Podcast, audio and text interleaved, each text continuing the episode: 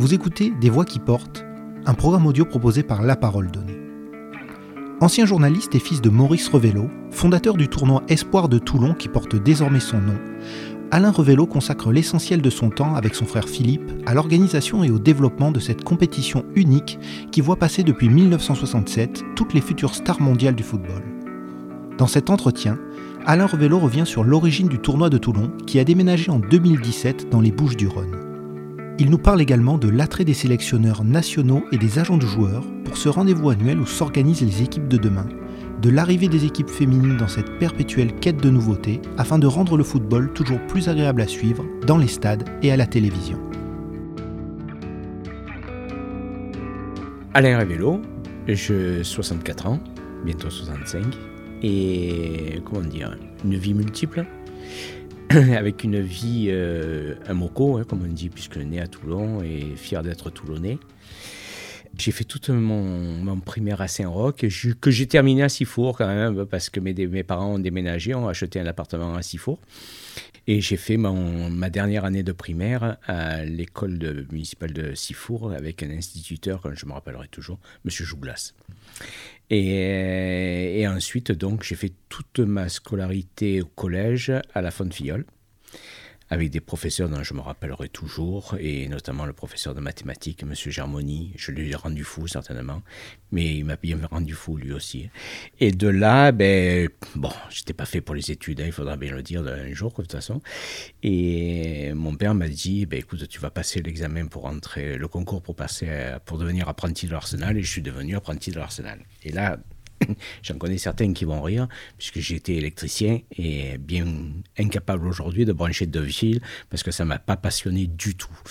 Donc je suis rentré à l'Arsenal en 75 après avoir fait deux années d'apprentis et j'ai fait ma petite carrière de sorbier, hein, comme on dit, comme tout Toulonnais qui se respecte. Mais au bout d'un moment, comme je dis toujours, quand je passais à la porte de l'Arsenal, il me fallait une doliprane parce que c'était plus ce qui me convenait. D'autant plus qu'à l'époque, euh, en même temps que je suis rentré à l'Arsenal, je suis rentré avant matin comme correspondant sportif. Et donc, euh, en 73, j'avais 16 ans, hein, on était peut-être hors des clous, mais bon, c'était comme ça, c'était dans la tradition familiale. Et en 91, euh, je me souviens de Jean-Michel Martinetti qui me dit Je cherche quelqu'un pour prendre les sports à la Seine. Franchement, euh, je suis rentré à la maison, j'ai dit à ma femme, qu'est-ce que t'en penses? Et là, elle m'a regardé, elle m'a dit, tu fais ce que tu veux, comme, comme d'habitude, tu changes pas, continue à faire ce que tu veux. Et ça m'a tenté. Ça m'a tellement tenté que ça m'a obsédé même puisque s'occuper des sports à la Seine, c'était quelque chose de particulier. La, la, Seine est une ville très sportive et en plus de multiples sports, basket, euh, boxe, euh, handball, euh, trampoline, ce qui m'a permis même de faire le championnat du monde de trampoline en Nouvelle-Zélande, le foot et le rugby, bien évidemment. Et le rugby, hormis le foot, c'est ma passion, c'est ma deuxième passion. Voilà, donc euh, j'ai travaillé dans une excellente ambiance, là encore, avec un chef d'agence qui avait le mérite d'ouvrir les portes, euh, c'était Claude Hardier à l'époque. Et ensuite, euh, ben, ça m'a tellement plu que j'ai même fait un petit peu de local. Hein. je ne faisais pas que du sport, je faisais de la locale, je montais mes pages, on m'a appris à monter mes pages, et donc à partir de ce moment-là, ben, je me suis régalé. Et de plus en plus, au plus je me régalais, au plus je me lassais de leur tant et si bien qu'en 94, quand il a fallu prendre une décision, j'ai dit, ben, voilà, je quitte l'Arsenal et j'ai suivi des cours euh, au CPJ à Paris pendant sept semaines. Et donc, euh, j'avais l'espoir de rentrer dans, à Varmatin. Et finalement, L'histoire fait que je ne suis pas rentré à cette époque-là, Varmatin. Je suis rentré en 98, à l'époque de la fusion entre Varmatin et Nice Matin. Et ensuite, donc, je suis devenu journaliste à Varmatin euh, et j'ai passé là encore d'excellents moments avec d'excellentes personnes euh, j'ai vécu des moments fabuleux, que ce soit à l'agence de la Seine, à l'agence de hier, à l'agence de Brignoles, où j'ai fini comme chef d'agence euh, à Varmatin-Brignoles en, 2014, 2015. Pardon. Et pour me consacrer un petit peu au Festival international Espoir, une euh, compétition, un tournoi qu'a créé mon père en, 1967. Et j'étais parti dans l'idée de lui dire, ben, écoute, euh, six mois par an, je travaille avec toi, je t'accompagne euh, de façon à continuer le tournoi. Et ensuite, six mois par an, je ferai autre chose, je me mettrai journaliste à mon compte, et, etc. Malheureusement, je ne pouvais pas savoir que quelques mois plus tard, mon père allait partir. Et donc, en 2016, en février 2016, une fois qu'il est parti, ben, il a fallu prendre la relève. Et là, ben, organiser le tournoi Espoir, l'ancien tournoi de Toulon, devenu le tournoi Maurice Révélo, on lui devait bien ça, ben, ça c'est du temps, à plein temps. Voilà, ça, ça prend une année particulière. Alain Revello, dans quel état d'esprit avez-vous pris en main cet héritage? C'est compliqué. Préparer à le prendre, euh, prendre la relève aussi vite, c'est compliqué parce que une personne telle que mon père, on la voit jamais partir. Et on me dit qu'elle est irremplaçable et que de toute façon, il ne partira jamais. Malheureusement, quand ça arrive, vous êtes bien au pied du mur et il faut bien faire les choses comme ça. Euh, prendre la relève, on y est préparé avec mon frère, avec Philippe, puisque Philippe est là, hein, constamment, présentement euh, avec moi. Et oui, il a bien fallu. De toute façon, il a bien fallu le faire puisqu'on était au mois de février, le tournoi était au mois de mai, donc on s'y met. Voilà, une fois la déception passée, la tristesse effacée, euh, ben il y a le boulot quoi. Et puis il y a le boulot. Et puis il y avait un petit salarié, un journaliste, donc il, fallait continuer. Et puis on est en contact avec des villes, etc. Et donc à partir de ce moment-là, ben bien obligé de Et puis après, ben, le tournoi, moi j'ai vécu, je suis né avec, hein, euh, depuis 67. Je me rappelle le premier tournoi, hein, au pesage, à vos rencontres, je faisais les allers-retours. Quand une équipe attaquait dans un sens, je marchais dans un sens. Quand l'équipe marché dans attaquait dans l'autre sens, je marchais dans l'autre sens. Voilà, je suis né avec. J'ai vécu des moments à vos rencontres où j'ai vu arriver Joao Volage, le président de la FIFA. J'ai vécu des grands moments. Donc, c'est dans notre gène, c'est dans notre histoire, c'est dans notre. Euh, ça fait partie de, de, notre entité, quoi. Le tournoi, c'est chez nous. Voilà. Comment parvenez-vous à convaincre ces équipes internationales de participer à ce tournoi? Qu'attendent-elles de cette compétition? Qu'est-ce qu'ils viennent y chercher? C'est pas compliqué. C'est, on est une des rares compétitions. c'est, notre marque de fabrique. Euh, pour nous, il est important, et c'est pour ça qu'on est passé à 12 en 2017, euh, d'avoir tous les continents réunis. Il n'y a aucune compétition autre que la nôtre qui leur permet de rencontrer outre les Coupes du Monde, bien évidemment, ou les Jeux Olympiques, de rencontrer une équipe, une équipe France, euh, européenne va rencontrer une équipe sud-américaine, mais aussi une équipe africaine et une équipe asiatique. Voilà, il faut une Coupe du Monde pour ça. Il n'y a pas d'autre tournoi au monde qui fait ça. Alors, ensuite, on a été, euh, été labellisé très vite. En 75, à partir du moment où il n'y avait que les huit nations, euh, le tournoi a été remporté par l'Argentine et par un certain Louis César Menotti, qui, qui était venu à Toulon préparer l'équipe de 78 qui allait faire le championnat du monde en Argentine et qui a gagné le championnat du monde en Argentine avec des Passarella, Gallego, Valencia, Tarantini, etc. Voilà. Donc ça a été de suite un label. Voilà, on vient préparer le futur, on vient préparer la génération, c'est-à-dire qu'on permet à des joueurs de 20 ans, 21 ans, de préparer leur entrée parmi les grands, parmi les seniors, etc., et de devenir des grands. Et tout au long des années, on a des générations comme ça qui se sont construites au tournoi de Toulon. Je prends notamment le plus bel exemple que l'on puisse avoir, c'est la Bulgarie. En 93, quand la Bulgarie élimine l'équipe de France pour la Coupe du Monde aux États-Unis, qui a dans cette équipe de France, dans cette équipe de Bulgares, les Stonkov, les Kostadinov, et c'est ceux qui ont, qui, étaient, gagné le tournoi de Toulon et qui se sont retrouvés au Parc des Princes à éliminer l'équipe de France. Voilà, ça c'est une belle histoire. L'autre belle histoire, c'est Cristiano Ronaldo en 2003. Quand Cristiano Ronaldo vient, euh, on a un match qui est fabuleux euh, à Mayol, c'est euh, Argentine-Portugal. Les Portugais gagnent 3-0. Avec eux, Cristiano Ronaldo qui a 18 ans. Dans les tribunes de Mayol, le superviseur de Manchester United, qui regarde le match à côté de mon frère Philippe. À la mi-temps du match, il appelle Sir, Alex Ferguson et lui dit Sir, il faut vraiment le faire signer. Branchez-vous sur la deuxième mi-temps de ce match, vous allez voir, c'est quelque chose de fabuleux. Trois semaines après, Cristiano Ronaldo signe à Manchester. Il n'a pas été découvert au tournoi uniquement, mais le tournoi a confirmé Cristiano Ronaldo. Voilà. Et on a découvert le Cristiano Ronaldo qu'on connaît aujourd'hui. Talentueux, tête brûlée, mais euh, c'était vraiment ce joueur-là. Et depuis, ça ne cesse, ça ne cesse de, de continuer. À partir de quand le tournoi est-il devenu pour les recruteurs et les agents de joueurs la pépinière des futures stars du football mondial? En 2003, on y était déjà, oui, oui, oui, on y était déjà depuis les années 2000, oui, tout à fait, oui. Alors, par contre, on voit évoluer les choses beaucoup. Euh, c'est-à-dire qu'au début, il n'y avait que des clubs européens. On avait le Bayern de Munich, le Real de Madrid, la Juventus de Turin, beaucoup d'Italiens, beaucoup d'Espagnols, etc. Là, maintenant, on voit d'autres clubs arriver. On voit des clubs. Euh, une année, on a même reçu une, demande d'accréditation pour un club azéri. Voilà, qui vient superviser des joueurs, etc. Donc, on, a tous les clubs français, bien évidemment, mais ça s'est tellement élargi que maintenant, on en accrédite entre, aux alentours de 250 quand même, hein, chaque année. Chaque année, dans le public, il y a 250 superviseurs, euh, que ce soit des Français, mais aussi euh, des Américains, des Canadiens, etc. Quels sont les plus célèbres footballeurs internationaux passés par le tournoi? Euh, Le premier, la photo, elle est là, c'est Zinedine Zidane. Mais Zinedine Zidane, comme quoi l'histoire ne fait que se répéter. Zinedine Zidane n'a pas pu faire, n'a pas pu aller au, bout du tournoi parce qu'il a été expulsé à Antibes pour un geste qu'il n'aurait jamais dû commettre. Mais quand Zinedine Zidane donne le coup de boule en finale de Coupe du Monde, pour nous, ça ne nous étonne pas. C'est Zinedine Zidane, mais avec toutes ses qualités et tous ses défauts. Mais on le connaissait déjà à 20 ans, il était déjà comme ça. Voilà.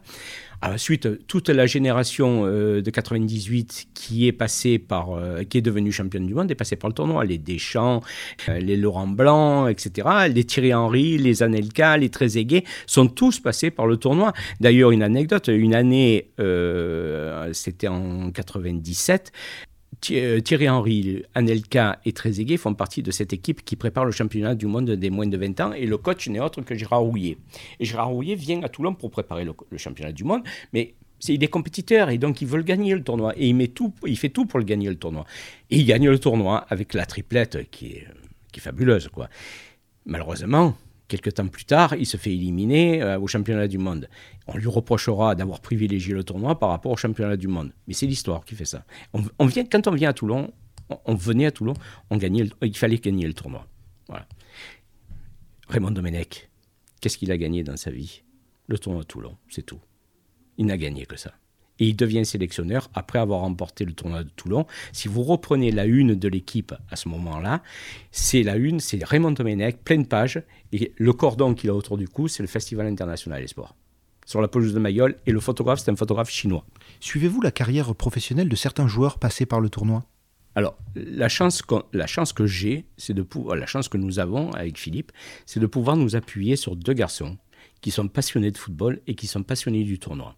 C'est Amaïs Brami et Mathieu Loricella. Ce sont les deux personnes qui font la communication. Alors, c'est plus facile qu'à l'époque, quand moi je faisais la communication. Pourquoi? Parce qu'il y a les réseaux sociaux, et puis Internet, des choses qu'on n'avait pas, etc. Euh, S'il n'était pas là, je ne pourrais pas le faire. Je vous avoue franchement, euh, ce c'est pas possible, ça prend trop de temps, etc. Mais Mathieu et Amaïs mangent foot, dorment foot et, et, boivent foot. Donc, euh, et ils, mangent le tournoi, ils boivent tournoi. Donc à partir de ce moment-là, avec eux, c'est d'autant plus facile et c'est eux qui ont en charge cette mission. Amaïs est là depuis 2012. Euh, puisqu'il il a commencé son premier tournoi, ça a été en 2012 quand le Mexique a battu la Turquie en finale hier et quelques semaines plus tard, le Mexique devenait champion olympique en battant le Brésil à Londres. Et Mathieu est avec nous depuis 2015, euh, je pense. Et euh, moi, je l'ai, l'ai embauché en 2016 ou en 2017. Voilà. Mais voilà, c'est eux qui sont chargés de suivre, et, ils connaissent le football. Il va, la, moindre action, le moindre truc qui va se passer en Chine, au Japon, au Ghana, au Cameroun, au Canada, au Mexique ou en Colombie, ils vont le savoir. Voilà. Bah, c'est vrai qu'il faut reconnaître que je les vois s'installer à l'ordinateur et ils regardent les vidéos YouTube des buts marqués, etc. Même en Jamaïque, hein, ils vont jusqu'à regarder des, des, matchs en Jamaïque. Pourquoi? Parce que nous sommes toujours intéressés par la venue de ces J'aime pas le terme petites équipes, c'est, je vais dire, les équipes un petit peu exotiques. C'est la vocation du tournoi. Qu'on ait des grandes équipes, des grandes sélections, c'est normal. La France, l'Angleterre, le Brésil, l'Espagne, l'Italie, quand on peut les avoir, on les a. Mais le choix de passer à 12 équipes, justement, ça a été de nous permettre d'avoir trois groupes de quatre et dans chaque groupe d'avoir une petite nation. Voilà. Donc c'est comme ça qu'on a eu euh, l'Indonésie et qu'on a encore l'Indonésie en 2022. Et quand on a l'Indonésie, je peux vous dire que c'est de la folie en Indonésie sur les réseaux sociaux. C'est un peuple qui est fou de foot. La, dernière fois qu'ils sont venus en 2017, on a explosé les compteurs. On a explosé les compteurs. C'est comme ça qu'on a fait venir Cuba. C'est comme ça que la première fois qu'on a euh, la Chine est sortie de son territoire, c'est pour venir au tournoi de Toulon dans les années 70. Donc on a toujours été un petit peu précurseur et on continue à être précurseur. Moi, mon objectif maintenant, c'est de faire venir l'Australie, qui n'est pas une terre de nation, une nation de foot à tout prix, mais on a failli y arriver, mais le Covid est passé par là, et de faire venir la Nouvelle-Zélande. Faire venir la Nouvelle-Zélande, un tournoi de foot dans une région comme la nôtre, ce serait quelque chose de fabuleux. Existe-t-il d'autres tournois semblables au tournoi Maurice Revello? Oui, il y en a, bien sûr, il y en a, il y en a. Rien qu'en France déjà, on a le tournoi de Montaigu qui a lieu à Pâques. Ça, c'est les 16 ans. Donc, euh, avec Michel Allemand, qui est mon confrère, quoi, je veux dire, on entretient des relations très étroites. Et si hein, on peut faire venir une équipe à Toulon, enfin au tournoi, et faire venir une équipe à, Montaigu, on peut le faire, on le fait. Voilà. Il y a des tournois aussi du côté de Bordeaux. De... On n'a plus euh, ce triptyque qu'on avait avant Monaco, Cannes, Toulon. On l'a plus.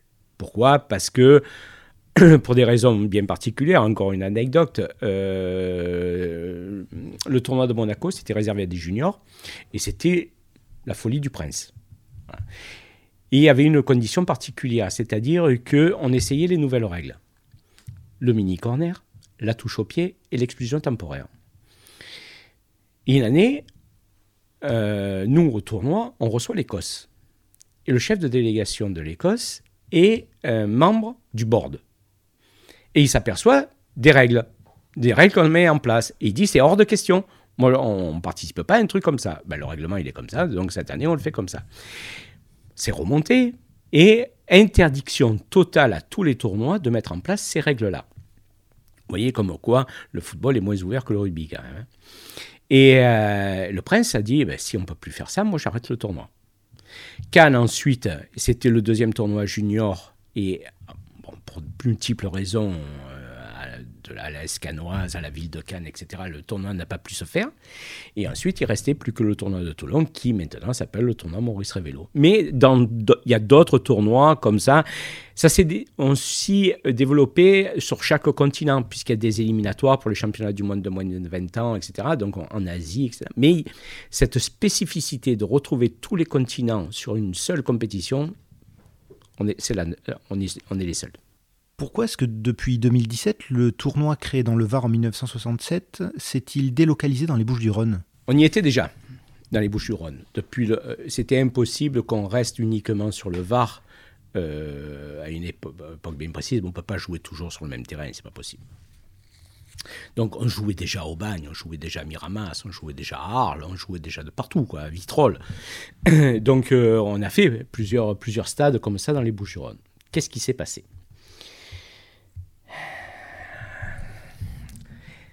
C'est passé qu'en 2016, donc le 5 février, mon père décède. Le 10 février, nous le portons en terre et le 12 février, euh, nous avions une réunion concernant l'organisation de la finale qui nous était promise au stade Mayol au mois de mai, juin. Euh, en 2015, il faut bien reconnaître qu'on avait eu un petit incident, c'est-à-dire que sur la finale France-Maroc, certains supporters marocains avaient envahi le terrain. Ça avait fait tâche à la télé, puisque euh, tout le monde l'a vu à la télé, mais il n'y avait pas eu plus d'incidents, sinon moins, qu'avec euh, une rencontre du RCT qui était retransmise en direct et où plusieurs choses avaient été cassées. Nous, il n'y a pas eu de casse. Ça n'a pas plu. Ça n'a pas plu. Et donc, le 12 février, au moment d'organiser cette rencontre avec les services des sports de la ville, on me téléphone et on me dit la, la réunion n'aura pas lieu parce que vous jouerez pas à Mayol pour la finale. Interloqué. Comment? En une semaine, on a pu changer. Euh, est-ce que la disparition de quelqu'un est l'origine de ça? On se pose des questions malgré tout. J'ai quand même tenu à maintenir la réunion. On y est allé, quatre personnes, trois amis avec moi, et on s'est aperçu que tout était fait pour qu'on ne la fasse pas.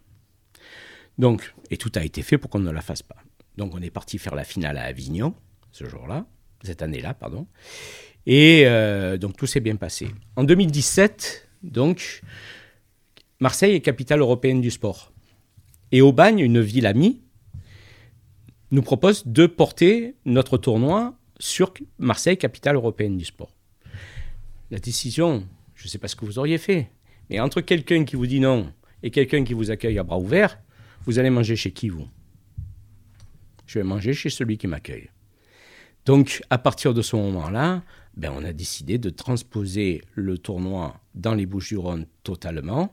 Et depuis, nous y sommes. Nous y sommes bien. Et aujourd'hui, même à la limite, je me dis, heureusement qu'on a pris cette décision. Parce qu'aujourd'hui, quand je fais le tour des terrains varois, rares sont les pelouses naturelles où je pourrais jouer, où je pourrais même m'entraîner. Il nous faut 11 terrains, 12 terrains d'entraînement pour les équipes en pelouse naturelle, avec des hôtels à un quart d'heure. Des hôtels que c'est des 4, voire des 5 étoiles.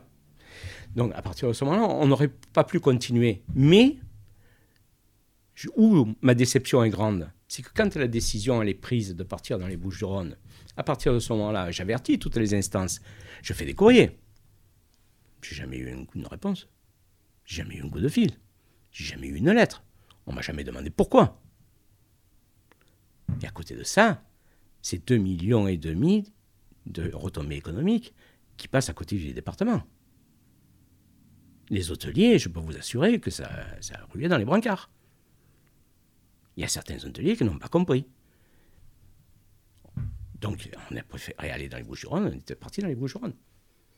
Mais c'est ma position. J'aimerais bien un jour qu'on me dise pourquoi on m'a refusé la pelouse de Mayol.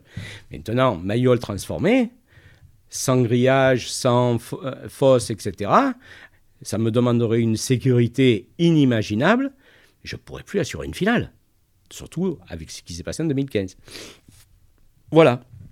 Voilà l'histoire. Et bon, après, on y joue très bien dans les bouches aussi. Hein. Et puis c'est une terre de foot aussi. Voilà, peut-être que le Var est une terre de rugby. Est-ce que le tournoi Maurice Révélo est une structure active 12 mois sur 12 C'est sûr qu'il y a des périodes qui sont, par exemple, de septembre à décembre, c'est un petit peu plus mou. Voilà. Donc, euh, mais il y a du travail pour nous tous. Euh, donc que ce soit Mathieu, Amaïs, moi, Philippe, tout au long de l'année. Donc à partir de ce moment-là, euh, moi, il y a la partie administrative. Par exemple, j'avais Elsa Laurent Mu avec moi avant, qui a préféré partir euh, sous d'autres cieux, je la comprends très bien, qui me faisait ma partie administrative. Maintenant, je suis obligé de me faire la partie administrative et euh, aussi. Donc, mais oui, il y a des, il y a, alors partir à l'étranger, oui, on part à l'étranger parce qu'on essaye de développer le tournoi aussi. On a à un moment donné, en, 2010, en 2017, oui, on est parti en Chine parce que la Chine était désireuse de, faire ce tournoi, de, de, construire, de construire un tournoi là-bas sur le même modèle. Euh, ensuite, on, peut aller voir des matchs comme le championnat d'Europe en Allemagne qui a eu lieu en 2016. C'est là qu'on a découvert Mbappé euh, à l'époque. Et voilà, on peut, on peut partir sur des trucs comme ça. On peut partir aussi sur des forums comme le Football Transfer Forum qu'on a été à Leicester. Et Mathieu et Amaïs ils retournent au mois d'avril à Manchester City, à Manchester, au, stade de Manchester City, pour justement essayer de trouver des partenaires et travailler déjà avec les scouts et de façon à préparer leur venue. Parce que cette année, on a plusieurs nouveautés et notamment une, c'est de créer un Football Transfer Forum cher à Tony, euh, de façon à ce qu'on puisse accueillir des scouts, des agents euh, et montrer ce que c'est le tournoi, mais en même temps leur permettre de, réagir, de réfléchir pendant une journée, de penser le tournoi, de penser quel devenir pour le football, etc. Et, là-dessus.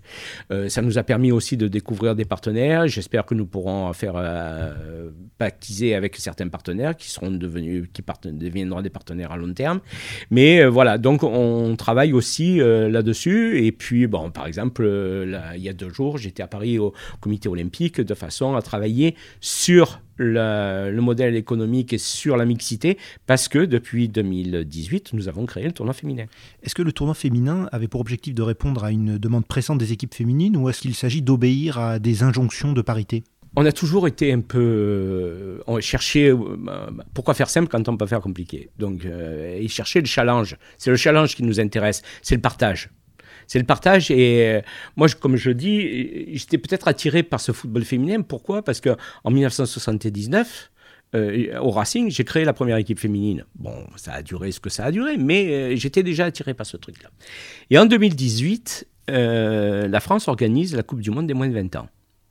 Et je me dis, pourquoi on ferait un tournoi garçon et on ne ferait pas un tournoi fille alors que justement, on est en train d'évoquer la féminisation du football, la féminisation du sport. Et donc, à partir de ce moment-là, c'est important. Il faut prendre la balle au bon. Donc, je prends mon bâton de pèlerin, je monte à la Fédération française de football, je rencontre le directeur technique national, Hubert Fournier, et je lui fais cette proposition. Il me dit Banco. Banco, on en a besoin, on a besoin de ça. À partir du moment où j'ai cet aval, il me fallait un aval de collectivité. Je rencontre, euh, et je le salue d'ailleurs à ce moment-là, Richard Miron, qui est le conseiller régional en charge des sports. Et je lui fais cette proposition, je lui dis, Richard, est-ce qu'on ne pourrait pas créer ce tournoi et l'appeler Sud Ladies Cup? Sud pour la région. Il me regarde, il me dit, ça c'est une bonne idée. Et en plus, j'ai un ami qui cherche à créer un événement. Pourquoi on ne le créerait pas à Salon avec mon ami le maire Nicolas Isnard, qui est devenu mon ami aussi? Je fais banco, on va là-dessus. On est parti sur euh, petit au départ, un petit peu dans l'esprit de 67 et de 74. Euh, on a créé un tournoi à 4 avec la France, l'Allemagne, les États-Unis et Haïti. On avait notre petite perle exotique. Voilà. On avait la France, l'Allemagne, les États-Unis, ce qui se fait de mieux. Donc on organise ça à Salon, à Malmort, et à partir de ce moment-là, il y a eu un, on a accroché. Mais pas que nous, pas uniquement l'organisation qui a accroché. Et on a accroché avec euh, euh, ce public qui, a, qui est venu voir et qui a été conquis par, ce, par, ces, ces, filles qui jouent au ballon.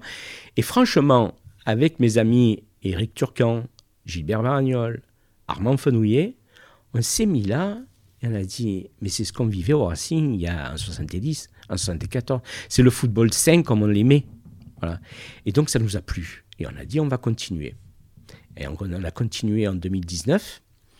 Euh, là encore, on était dans le moule puisqu'il y avait la Coupe du Monde féminine en 2019 et donc on était un petit peu en amont de ça. Là, on a porté à six équipes. Donc la France, le Mexique qui est venu se greffer là-dessus, qui est un pays ami, le Japon on a beaucoup d'affinités avec le Japon, Haïti qu'on a retrouvé, le Gabon, et il fallait la petite perle aussi. Et là, un jour, je reçois un coup de fil d'un journaliste qui me dit J'ai des relations avec la Corée du Nord. Est-ce que ça vous intéresse au niveau féminin? C'est le genre de proposition qu'on prend avec des pincettes quand même. Hein. on réfléchit, on se tourne, on se retourne, on se dit Qu'est-ce qu'on fait? On tente ou on tente pas? Allez, on tente.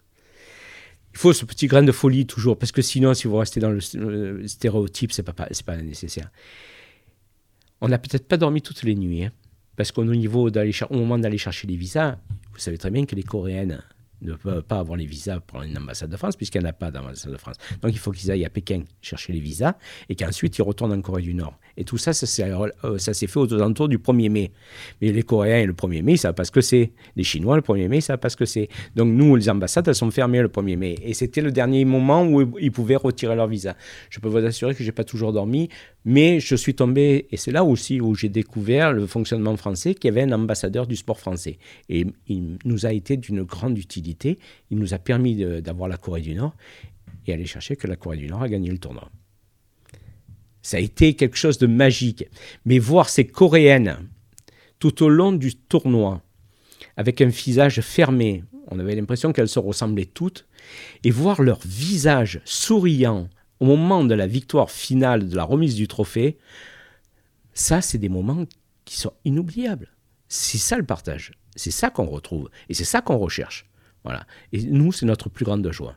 Comment pourrait évoluer le tournoi dans le futur? Il faut qu'on reprenne une vitesse de croisière. Les années Covid nous ont coûté. Euh, et ensuite, euh, la création de la Sud Cup, il faut bien l'avouer, elle nous a coûté de l'argent un petit peu aussi. Et donc, euh, on travaille maintenant pour continuer le tournoi, c'est essentiel. Et surtout, rendre viable la suite des Cup. Donc on s'est adjoint euh, les services d'un professionnel de la, vente de droits de diffusion, qui est Arnaud Simon, je le salue parce qu'il fait un travail extraordinaire.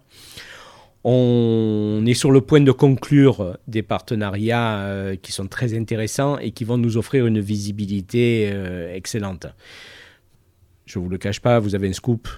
Les matchs de l'équipe de France pendant la Sud Cup seront diffusés en prime time sur l'équipe TV. C'est une, une, excellente chose. Et tous les autres matchs seront sur le live de l'équipe TV. Euh, donc euh, voilà, c'est une excellente chose. Ça fait neuf matchs qui seront diffusés et on essaye de les vendre ailleurs dans le monde.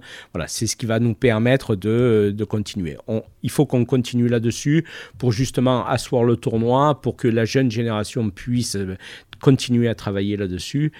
Maintenant, je ne vous cache pas que c'est difficile. Hein. C'est difficile parce que le tournoi vit aussi grâce à la société anglaise qui a acheté les droits télé pour les garçons. Une société qui s'appelle Pitch. Et je remercie d'ailleurs euh, Paul Magras, son, PDG, qui euh, nous fait entièrement confiance. On a une équipe à Pitch avec Anthony Bloch qui nous soutient énormément. Avec, on travaille main dans la main. Et euh, depuis quelque temps, Oliver Slipper les a rejoints, le chairman. Et voilà, c'est vraiment un plaisir de travailler avec eux. Et surtout, surtout, euh, ce qu'on veut maintenant, c'est proroger le contrat qui court jusqu'en 2023 pour qu'on puisse voir sur les années, sur les années futures. Voilà. Mon idée, moi, c'est certainement, après je peux me tromper, euh, de créer des tournois satellites. Voilà. C'est-à-dire que moi, je suis un fou de, foot africain. Voilà. Et j'estime que l'Afrique n'est pas assez représentée au niveau mondial. Et donc, je suis persuadé qu'on peut créer quelque chose sur le territoire africain. On peut créer quelque chose en Asie, etc. Mais voilà, créer un tournoi. Je ne sais pas si on y arrivera. On travaille en ce sens-là. Est-ce que la prochaine édition du tournoi sera impactée par la guerre en Ukraine? Il n'y avait pas d'équipe de pays. Alors cette année en plus c'était un peu particulier parce que l'Europe, des... avec le Covid, il y a des qualifications qui sont pour l'Euro U21 et donc au niveau des Européens, c'était très difficile cette année d'avoir des équipes euh, de ce continent. Euh, malgré tout, on avait invité la Russie. Bon, autant vous dire qu'on a tout arrêté très vite. Euh, bon, on n'avait pas de réponse, mais bon, c'était c'était en pourparler. L'Ukraine, non, on les avait invités il y a deux ans, bon, trois ans, mais ça n'a pas pu se faire.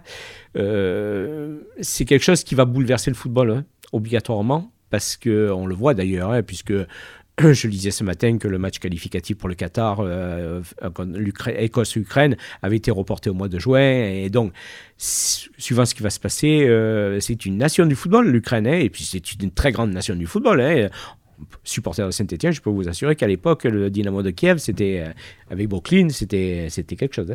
Mais euh, non, il va cette année, nous, on n'a pas d'incidence. Voilà. Euh, j'espère que dans les années à venir, il n'y en aura pas.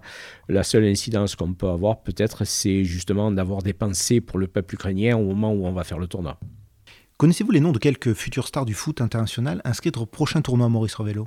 Il y aura des perles en 2022. Je ne vais pas m'avancer sur les noms pour la bonne et simple raison. Je pourrais très bien dire tel, il y a tel Français comme le fils de Zinedine Zidane qui va venir, qui va exploser, etc. Il suffit que je dise ça pour qu'il se blesse et qu'il puisse pas être là. Mais sur les équipes qui vont participer au tournoi, notamment, encore un scoop, l'Argentine, la Colombie, le Venezuela, le Panama, le Mexique, l'Algérie, le Ghana, le Japon, l'Arabie Saoudite, la France, et l'Indonésie, si ça, c'est pas une Coupe du Monde,